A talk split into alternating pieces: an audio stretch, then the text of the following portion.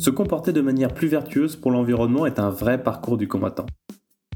Premièrement, il faut avoir conscience du problème, ce qui n'est pas le cas de tout le monde, aussi bien concernant le changement climatique que la crise de la biodiversité. Ensuite, une fois au courant, il faut passer à l'action. Or, il existe tout un tas de barrières structurelles, économiques, politiques ou encore psychologiques qui nous empêchent d'agir. Si ce sujet vous intéresse d'ailleurs, je vous conseille le tout premier épisode de ce podcast. Enfin, une fois qu'on connaît le problème, qu'on a levé toutes les barrières et qu'on est fin prêt à agir, il reste à savoir comment le faire de façon efficace. Et à ce niveau-là, vous pouvez compter sur certaines entreprises pour brouiller les pistes. Car agir de manière efficace, ça veut souvent dire acheter moins de produits ou de services de beaucoup, beaucoup de marques.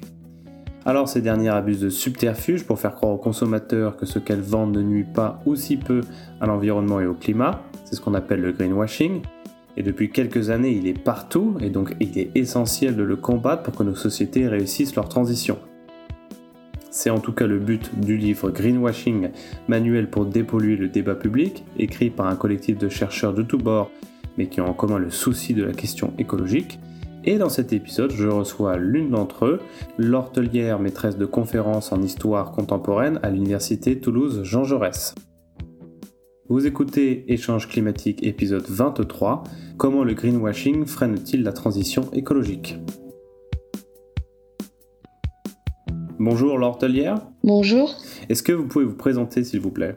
Alors, je suis euh, maîtresse de conférence en histoire contemporaine à l'université Toulouse-Jean Jaurès, membre du laboratoire Framespa et membre d'un collectif euh, scientifique toulousain, euh, l'ATECOPOL, l'atelier d'écologie politique.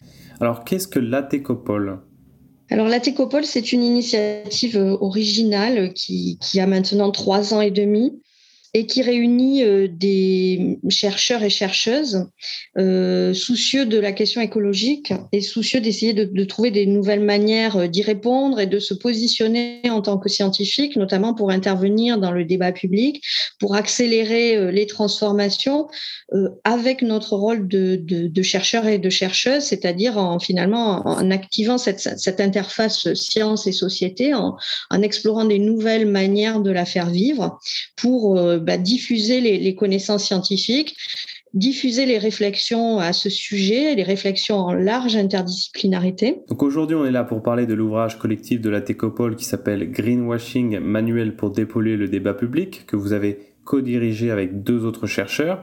Est-ce que vous pouvez nous les présenter ainsi que nous parler de ce livre, s'il vous plaît? Oui, bien sûr. On, est trois, euh, nous sommes trois à avoir co-dirigé cet ouvrage, donc euh, moi-même avec Aurélien Berland, qui est euh, philosophe et, qui d'ailleurs vient d'être recruté comme maître de conférence à, l'université Toulouse-Jean Jaurès, et, Guillaume Carbou, qui, lui est, maître de conférence en, information et sciences de l'information et de la, communication à l'université de, de, Bordeaux. Nous sommes tous les trois membres de la Técopole. Et il y a dans les rédacteurs de l'ouvrage 37 spécialistes des collègues universitaires, euh, soit euh, toulousains comme nous, soit, soit d'ailleurs, euh, plus quelques, quelques journalistes ou professionnels engagés, spécialistes de certaines questions. Donc il faut dire que ce manuel pour dépolluer, dépolluer le, débat public, donc dépolluer le débat public du greenwashing, que nous on considère extrêmement présent et qui devrait l'être encore plus dans les années qui viennent, hein, selon nos hypothèses, hélas, ça se présente comme un, un manuel, donc un manuel on souhaiterait relativement grand public que les gens peuvent s'approprier autour de 24 entrées thématiques qui permettent de balayer la question avec des textes assez courts qu'on peut lire de manière tout à fait fractionnée et en fonction des, centres d'intérêt de, de, chacun, de l'envie d'approfondir un thème, etc. Donc ça va de, l'agriculture durable, la ville durable, en passant par énergie décarbonée, par euh, compensation, par euh, euh, véhicules électriques, enfin véhicules propres, etc. Du coup, qu'est-ce que le greenwashing? Alors, le greenwashing, c'est une notion euh, qui au début sert à, désigner de manière un peu simple, en quelque sorte, euh, des effets de, verdissement de façade. En gros, pour, euh, désigner le fait que on essaierait de promouvoir, de vanter un produit ou une activité, un service qui serait écologiquement vertueux ou même les efforts d'une institution ou d'une organisation pour aller dans, le sens du développement durable, par exemple. Ça, c'est la définition de la forme ancienne du greenwashing que je pense ou j'espère qu'aujourd'hui la plupart des gens ont en tête ce sont toutes ces mentions sur les packaging euh, eco-friendly, 100% naturel. Ça va même, vous dites dans le livre, jusqu'à insérer des, des, des, sons de chants d'oiseaux dans les pubs. Euh, dans cette forme-là, on peut dire que le greenwashing, c'est un mensonge. Oui, on, peut dire ça. En fait, le greenwashing, ça, recouvre vraiment plusieurs choses. Hein. Ça, peut être le fait, par exemple, de vanter la prise en compte minimale sur quelque chose de, de, de comment dire de vraiment secondaire de l'enjeu environnemental, alors qu'on mmh. masque le fait de ne pas s'y intéresser sur le fondamental. Bon, vous donniez tout à l'heure l'exemple de packaging vert, ben, ça peut être ça, c'est-à-dire on dit ah désormais le produit il est avec euh, du, du, carton recyclé, oui, mais le produit lui-même il pose problème, il pose problème dans sa sa, sa, production, dans son son absence de recyclage, etc., etc., ses usages, même voilà. Donc euh, aujourd'hui encore, le greenwashing peut être euh, peut porter sur des choses qui en soi sont peut-être bonnes, mais soit elles ne sont pas appliquées, soit on transforme l'application qu'on en fait. C'est-à-dire que Bon, vous avez parlé tout à l'heure de, la voiture propre. Euh, la, voiture propre, c'est autrement dit la voiture qui, ne participerait pas à l'émission de, CO2 oui, on peut y voir un progrès. Mais quand on, nous fait croire qu'on va continuer avec la même mobilité individuelle, le même nombre d'automobiles, simplement en les rendant propres, sans s'interroger sur ce que ça veut dire de produire cette énergie dite propre, c'est un méga greenwashing.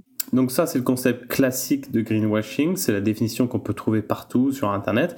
Mais dans votre livre, vous élargissez le scope. Le sous-titre du chapitre d'introduction, c'est Greenwashing, du verdissement de façade au verrouillage de l'avenir. Qu'entendez-vous par verrouillage de l'avenir? Oui, alors c'est vrai que euh, dans notre livre, il y a 24 entrées et nous, euh, les trois coordinateurs, on a souhaité faire une introduction que les gens peuvent lire avant ou peuvent lire après, ça peut aussi servir de conclusion, qui est une manière de monter en généralité et vraiment de, penser en tant que tel ce phénomène de greenwashing comme une espèce de, de processus majeur aujourd'hui à l'œuvre dans nos sociétés. Pas simplement quelque chose de marginal, des petits euh, enfumages portés par telle ou telle entreprise ou etc. sur tel ou tel produit. Non, non, comme un, un phénomène structurel. À mesure que l'enjeu écologique s'accroît, s'accroissent aussi les manœuvres de greenwashing qui peuvent être d'ailleurs volontaires, cyniques, Hein, vraiment délibéré à viser de tromper, ou alors simplement, et c'est comme ça aussi qu'on l'analyse, qui sont de nouvelles manières de se tromper quant à l'enjeu écologique, de mal le saisir et évidemment de mal y répondre. Une sorte, euh, comment dire, d'aveuglement collectif, d'illusion collective produite par notre monde social, par son cadrage culturel, politique, économique, qui nous entretient dans le greenwashing on veut désormais assez largement répondre à l'enjeu écologique. Je crois que la plupart des gens ont compris que c'est très grave, qu'il faut y répondre d'urgence. Le GIEC n'arrête pas de le dire. Bon, maintenant, il y a un alignement par euh, les, décisions de la COP, de la COP de Paris, etc. Les gouvernements qui disent oui, oui, oui, on met en œuvre des politiques. Mais nous, ce qu'on constate, c'est qu'en vérité, comme on ne, vraiment, on ne va pas au bout de la réflexion, on ne remet pas en cause un certain nombre de cadres structurels de notre société, eh bien, on continue à s'enferrer dans des réponses qui, n'en sont pas, qui, d'une part, soit ne sont pas à la hauteur, soit, ce qui est plus grave, vont produire de, nouveaux, euh, de nouvelles impasses. Et du coup, euh, étant donné l'accélération des phénomènes, l'accélération euh, des, effondrements écologiques ou de voilà de, que ce soit sur le climat, la biodiversité, tout un tas comme ça de, marqueurs que le, bouleversement écologique s'accroît. On passe des seuils, c'est ce que je disais tout à l'heure. C'est-à-dire, c'est pas seulement que c'est grave, c'est qu'on est en train de euh, comment dire, de voir des choses qui vont devenir irrécupérables. Hein, qui vont nous faire basculer vers un monde beaucoup, beaucoup moins agréable à habiter. Voilà. Et du coup, tout, tout ce qui retarde l'action réelle pour y répondre devient une manière de verrouiller l'avenir. Ça prend un, critère de gravité beaucoup plus important. Et d'ailleurs, on peut prendre euh, pour preuve de ce que vous dites l'exemple de la voiture électrique. Si on remplaçait toutes les voitures thermiques du parc automobile mondial par des voitures électriques, si tant est que ce soit possible en termes de ressources, euh, on s'enferme dans un système ou plutôt on rate une occasion de sortir d'un système sans avoir totalement résolu les problèmes euh, de, gaz à effet de serre, car il faut bien en émettre aujourd'hui pour euh, produire une voiture électrique. Mais surtout, on n'a absolument pas résolu les problèmes de consommation d'espace qui se fait souvent au détriment de la biodiversité ou de terres fertiles. Et on n'a pas non plus résolu le problème des pollutions liées à l'extraction minière euh, dont on a besoin pour produire ces voitures. Exactement, c'est-à-dire certainement les voitures électriques font partie des, solutions, mais si euh, les gouvernements et, les, industriels prétendent qu'on va juste remplacer à l'identique les voitures et tout va aller bien, si on ne s'interroge pas sur comment on construit les mobilités, si on ne, si on ne propose pas des alternatives aux déplacements individuels tous azimuts, si on ne questionne pas peut-être notre logique du tout mobilité dans tous les domaines, que ce soit le travail, les loisirs, etc., avec une expansion continue, hein, une, tendance à l'expansion des distances parcourues, etc. Ben, tout ça, la voiture électrique ne résoudra rien. Elle produira un énième effet rebond parce que là, derrière la voiture électrique, il faut construire des batteries. Donc derrière, il y a des, il y a des métaux, il y a la question de l'extractivisme.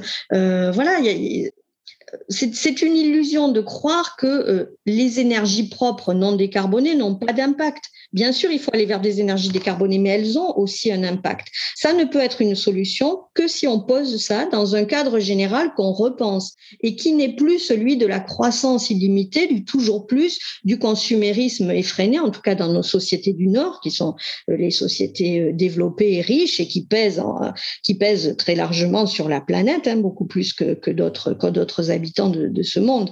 Voilà. Comment vous expliquez cette omniprésence du greenwashing sans que ça ne choque euh, personne ou très peu finalement?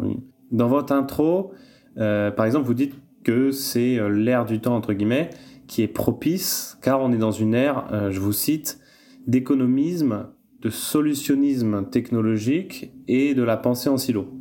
Et pour le biais de la pensée en silo, vous prenez comme exemple l'aviation, que je trouve particulièrement symptomatique.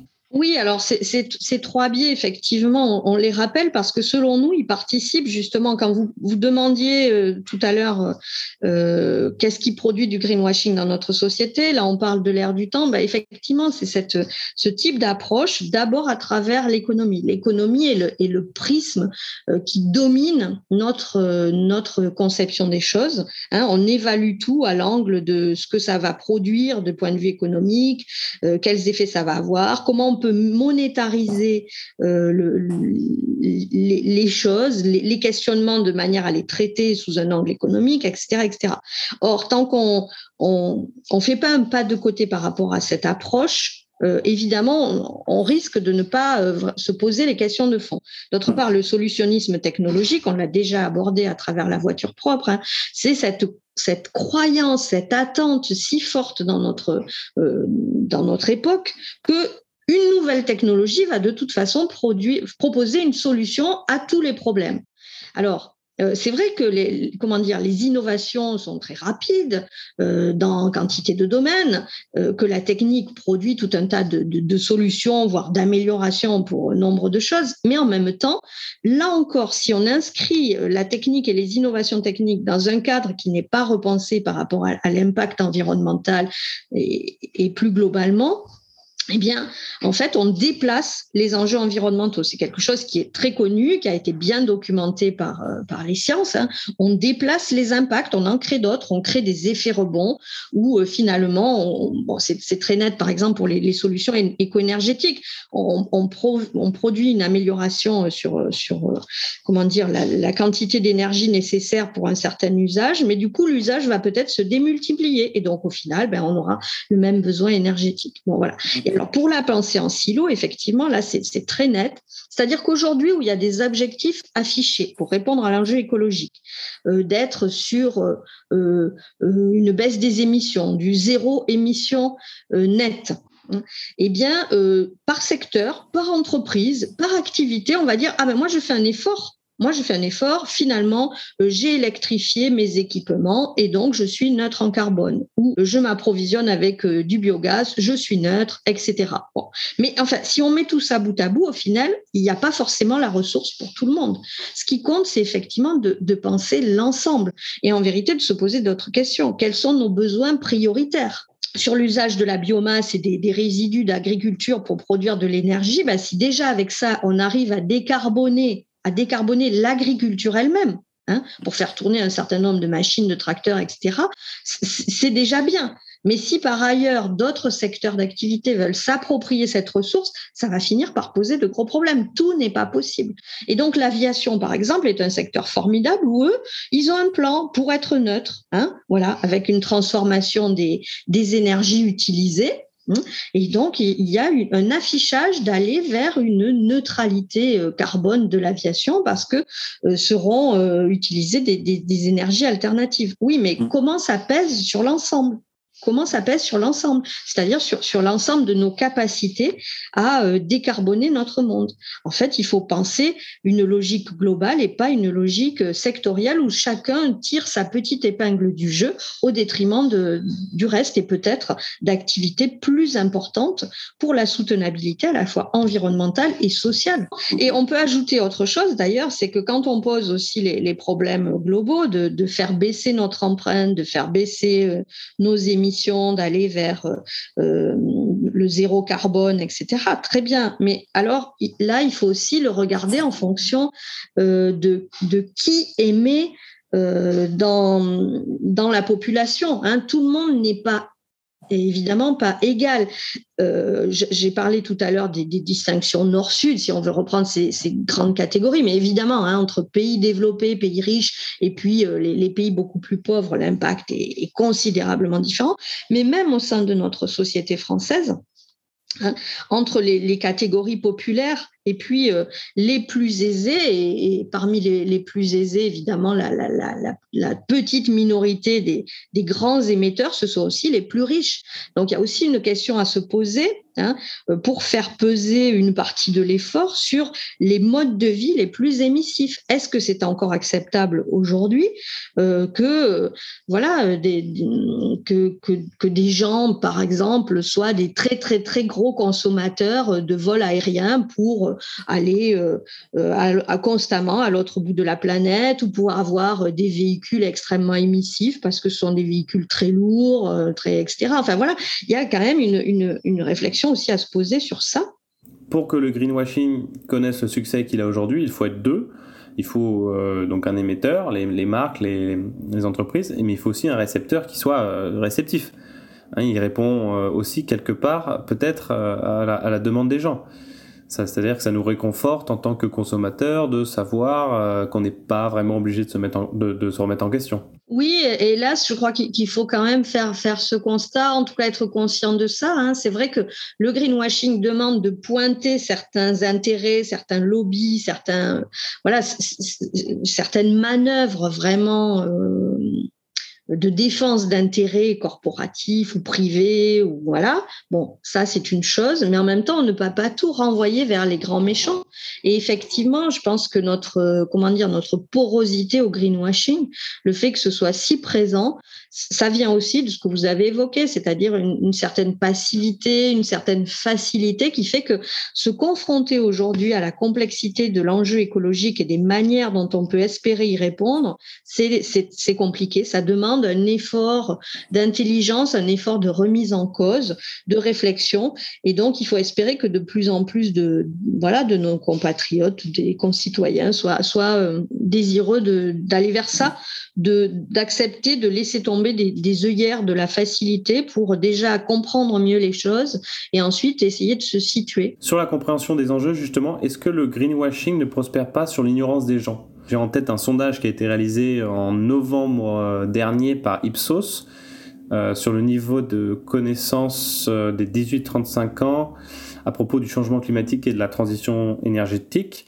la moitié, donc un, jeune sur deux, estime que la réalité du réchauffement climatique n'a toujours pas été démontrée scientifiquement jusqu'à maintenant. Quand un jeune sur deux ne sait pas ça, on comprend bien qu'ils peuvent facilement tomber dans le panneau du greenwashing. Oui, bien sûr, c'est évident. Ce chiffre est ahurissant. J'espérerais que cette enquête n'ait pas été très bien conduite et que ce soit pas vrai, mais bon, c'est peut-être tout à fait, tout à fait réel. En tout cas, c'est sûr que ce qui est sûr, quel que soit le chiffre précis, c'est que certainement, oui, une partie, de, une grande partie, je pense, des, des gens n'ont pas encore conscience des choses. Soit qu'ils refusent totalement dans une sorte de déni ces réalités, et ça peut être une forme d'autoprotection, au point où on en est, c'est très grave, soit même que certains d'entre eux en aient conscience, ne soient pas dans un déni, et en même temps n'ont pas vraiment métaboliser cette connaissance, c'est-à-dire cette différence entre quelque chose qu'on sait, on en entend parler, on en entend même beaucoup parler dans les médias, même peut-être on en a un peu marre d'en entendre autant parler, et puis le moment où cette connaissance vous traverse, vraiment vous pénètre euh, et change votre manière de voir les choses. Hein. et ça, c'est quelque chose, on le voit, qui s'opère progressivement chez les gens ou, brutalement, mais en tout cas, il y a un moment où ça pénètre vraiment, et là, on finit par se soucier d'écologie parce que on réalise vraiment ce qu'il en est. Et c'est vrai que aujourd'hui, voilà, on, on, est encore loin du compte. C'est pour ça d'ailleurs que nous, à la Técopole, on, on essaye beaucoup d'agir pour pousser à ce que les formations euh, universitaires et plus largement du supérieur dans tous les domaines des écoles, des grandes écoles, des écoles d'ingénieurs de partout euh, traitent mieux de ces enjeux, donnent un socle de base de compréhension à toute, euh, toute la jeunesse qui sort de l'enseignement supérieur. Mais c'est pas que l'enseignement supérieur. En fait, il faut agir par la formation continue, il faut agir par l'éducation populaire. Donc c'est aussi une invite à nos collègues scientifiques de partout et quelle que soit leur discipline de participer à cet effort. C'est aussi ça le, notre idée à la Técopole, c'est que voilà, aujourd'hui, il faudrait que tout le monde participe à cet effort d'une manière ou d'une autre, de d'essayer de, de, faire en sorte que ces enjeux soient compris du mieux possible dans la société globale. Parce que c'est si à tous les niveaux, tout le monde est bien pénétré de ces enjeux avec une vision assez assez fine en complexité, etc., qu'on pourra le mieux faire bouger la société. Sinon, même si on prenait des bonnes mesures par en haut, au point de vue gouvernemental, politique, etc., elle s'affronter à des, à des réactions euh, par des groupes sociaux, des, groupes corporatistes, etc. etc. Est-ce que cette ignorance, justement, n'est pas entretenue par le fait que euh, les lieux de production ne soient pas au même endroit que les lieux de consommation? Donc je, je reprends l'exemple de la voiture euh, électrique. Si les constructeurs automobiles peuvent parler au grand public de voitures propres, entre guillemets, c'est bien parce que l'extraction des minerais pour la produire ne se fait pas en France, euh, mais en Chine ou en Amérique du Sud, par exemple, avec la pollution que ça engendre là-bas localement. Euh, or, il se trouve qu'on a des minerais euh, en France aussi, comme du lithium. On en a en Bretagne, en Alsace ou dans le centre, et on en a besoin surtout pour faire voilà, les, batteries des voitures électriques. Est-ce que vous pensez que ce serait une bonne chose d'ouvrir des mines en France, peut-être pour accélérer la prise de conscience? Alors oui, d'ailleurs, vous avez raison d'insister sur ce point parce que ça, c'est aussi un élément clé du, greenwashing. Enfin, le greenwashing dans notre monde actuel prospère sur ce fait que euh, euh, pour répondre à, la crise écologique, eh bien, euh, on se tourne vers des, solutions qui, dans nos pays du Nord, ont moins d'impact visible et par contre vont peser beaucoup sur certains autres certaines autres régions du monde. Donc, vous avez évoqué l'extractivisme, les mines, hein, l'enjeu énorme des minerais pour les nouvelles technologies, que ce soit les technologies numériques ou euh, les technologies nécessaires pour la production d'énergie décarbonée, panneaux solaires, euh, voilà. Euh. et on peut ajouter aussi la question de, la biomasse, donc de, des végétaux nécessaire soit pour produire de l'énergie, euh, là encore, décarbonée, soit pour stocker les émissions carbone, puisqu'on est beaucoup maintenant sur une logique de compensation. Or, tout ça se fait en partie dans, d'autres régions du monde, dans des pays du Sud, où ça a des impacts colossaux. Hein, les, les, les, mines à ciel ouvert, les mines géantes, leur pollution, etc., mais aussi cet accaparement des terres pour, euh, ben, pour utiliser la, la biomasse dans ces pays-là. Donc ça, vous avez raison, c'est un grand vecteur de, de greenwashing euh, du coup, quel... Ma question, euh, c'était si on rapproche les lieux de production des lieux de consommation, est-ce que la consommation baisserait par euh, sobriété? Ben, En tout cas, c'est sûr que d'un point de vue éthique et politique, assumer, assumer les conséquences de notre mode de vie, on peut dire que c'est une nécessité éthique et politique. Hein. Sinon, ça s'appelle quoi? Du, néocolonialisme finalement, de le faire peser ailleurs. Donc, d'un point de vue éthique et politique, certainement, ce serait mieux d'assumer euh, notre production minérale, euh, nos pollutions, euh, voilà. Bon, mais en même temps, voilà, les, les, débats sont complexes parce qu'après, on comprend parfois que les gens n'aient pas envie euh, que quelque chose de, polluant ou de voir la transformation de leur environnement local, si c'est pour rester dans le même euh, modèle consumériste de croissance continue, où certains vont pouvoir se payer des SUV qui, qui, qui pèsent une tonne et demie pour... Euh, voilà. Enfin, je crois que l'acceptabilité des nuisances de notre mode de développement sera d'autant plus supportable si on sait qu'on va vers une logique de cohérence, de sobriété. Donc la question est effectivement très complexe. Hein. Enfin, dernière question. Euh, parfois, vous labellisez greenwashing des pratiques qui sont pourtant nécessaires dans la transition euh, énergétique, comme la rénovation euh, thermique des bâtiments, par exemple. N'y a-t-il donc rien qui ne trouve grâce à vos yeux? Euh, oui, ça c'est une question qu'on nous pose souvent. Est-ce que vous n'allez pas décourager tout le monde? Est-ce que vous flinguez pas tout? Mais alors, euh, non, c'est pas ça la logique. Hein. Justement, la logique de l'ouvrage, c'est une logique d'intelligence, de lucidité, de précision. Euh, voilà, dans des questions qui sont effectivement très complexes. du coup, il y a des choses qui sont de bonnes idées, mais mal mises en œuvre, ou en tout cas où la mise en œuvre peut conduire à des effets de greenwashing. D'ailleurs, souvent, de manière générale, hein, c'est le cas de choses qui sont des solutions si on les déploie dans un certain cadre, mais qui deviennent du greenwashing si on en fait une promesse générale. Bon, on en a parlé pour le, véhicule électrique, par exemple. Hein. Voilà, si on se, si on repense pas la mobilité, si on si on transforme pas la mobilité, le véhicule électrique ne, ne solutionnera euh, rien. Il déplacera le, problème écologiquement. Alors, pour ce qui est de la rénovation des bâtiments de, la construction, des enjeux écologiques de la construction.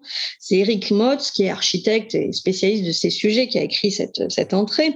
Et il montre très bien que Certes, hein, depuis euh, euh, au moins depuis les années 90 maintenant, euh, il y a une logique d'essayer de réduire l'impact de la construction, d'aller vers des normes, des normes techniques et des certifications pour mieux prendre en compte l'enjeu écologique, soit par la, qualité de la construction avec la norme HQE par exemple, hein, qui est extrêmement utilisée aujourd'hui dans la construction française, ou alors par les réglementations thermiques qui se sont succédées notamment depuis le, Grenelle de l'environnement dans la, fin des années 90. Bon, alors ça, a priori, on peut que se dire c'est positif. Bah oui, c'est positif, il faut aller vers ça.